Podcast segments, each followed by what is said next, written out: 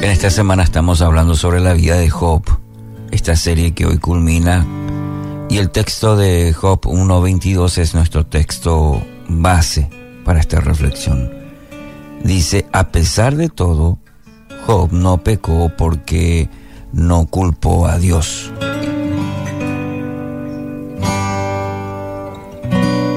Cuando la vida nos golpea con, con mucha fuerza, como la tragedia que se desató sobre la figura de, Job, es difícil mantener la firmeza de propósito.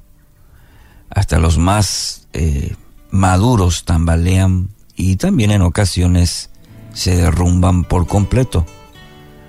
No conocemos bien el fundamento sobre el que estamos parados hasta que somos sacudidos por una gran prueba, una calamidad, como en el caso de Job. No obstante, el historiador no titubea a la hora de testificar acerca del comportamiento, el testimonio de este patriarca, diciendo, a pesar de todo, nos dice que no pecó porque no culpó a Dios. Es interesante la forma en que lo expresa la nueva traducción viviente. Nos permite entender que la actitud de Job es, es excepcional, pues la gran mayoría de nosotros, siendo sinceros, nos habríamos entregado a los reclamos hacia el Señor. La destrucción que visitó la casa de Job no logró debilitar su integridad. ¿Qué es lo que sostiene la fe de este hombre, de Job?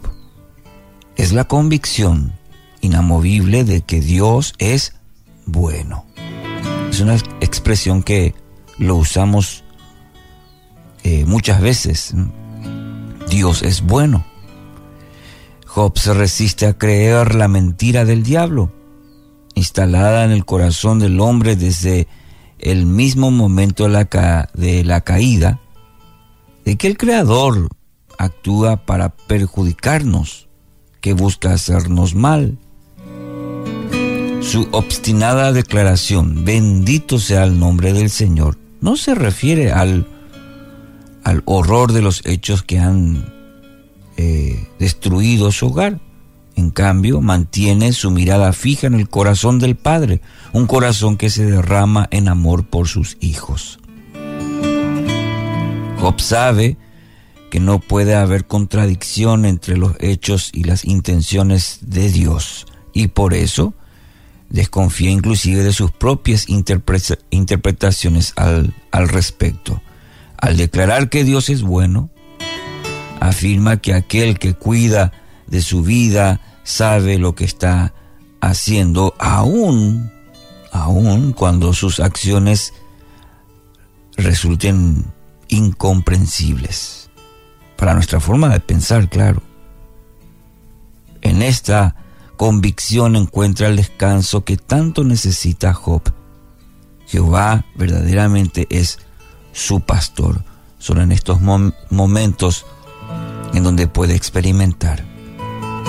Aunque Jod postrado en tierra no mm, a nosotros nos desconcierta. Reconocemos en su postura una profundidad y una entrega que resulta irresistible. No sé si a usted le pasa eso cuando, cuando lee, cuando estudia la vida de Job. Y sí, por lo inusual que es. Eh, nosotros percibimos que en su corazón existe una intensidad espiritual que despierta a nosotros ese deseo también por, por experimentarlo. Yo anhelo esta clase de integridad de Job y usted. ¿Será que nos vamos a atrever a explorar, explorar también este camino de Job? El Dios que acompañó a Job en el momento más oscuro de su vida es el mismo que hoy extiende sus manos hacia, hacia nosotros. Ese mismo Dios extiende su mano hacia usted. Con infinita gracia, con la ternura, nos susurra esta mañana, no temas, no te haré mal, Confía en mí y yo te daré la vida en toda su plenitud. Si confiamos, es posible que en un futuro no muy lejano, querido oyente, nos postremos en tierra como Job y declaremos también, bendito sea el nombre del Señor. Alguien escribió una vez lo siguiente y le comparto. La confianza perfeccionada es la oración perfeccionada. La confianza busca recibir lo que ha pedido y lo recibe. La confianza no es la convicción de que Dios puede bendecirnos o que nos bendecirá, sino que bendice aquí y ahora. La confianza siempre obra en tiempo presente. La esperanza mira hacia el futuro, pero la confianza hacia el presente. La esperanza espera, la confianza posee. La confianza recibe lo que la oración adquiere.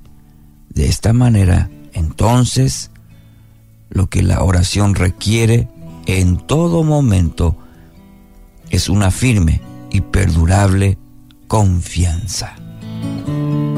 Dios es bueno todo el tiempo y todo el tiempo Dios es bueno. Que así sea.